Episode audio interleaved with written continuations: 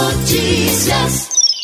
Aconteceu nesta segunda-feira, dia 9, a solenidade de comemoração aos 400 anos da Câmara Municipal de São Luís. O dia começou com um grande café da manhã, que contou com a presença de funcionários da casa, dos 31 vereadores e outras autoridades convidadas. O portal G7MA estava lá e falou com a vereadora Fátima Araújo, uma das três vereadoras da capital maranhense. Sinto muito feliz em hoje participar desse marco histórico dos 400 anos da Câmara de São Luís.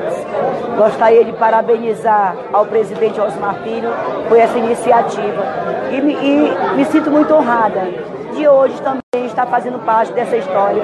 Parabéns São Luís, parabéns à Câmara Municipal pelos seus 400 anos, uma Câmara de muitas lutas e muitas conquistas. Em 9 de dezembro de 1619, a Câmara Municipal foi instalada e reconhecida pela Corte, em documento enviado ao rei da Espanha e Portugal, Felipe III. O documento foi levado em mãos por Simão Estácio da Silveira, juiz e seu primeiro presidente. No ano de 1822 foi proclamada a independência do Brasil, mas somente em 28 de julho de 1823, após luta armada pela adesão do Maranhão, a Câmara de São Luís aderiu à independência.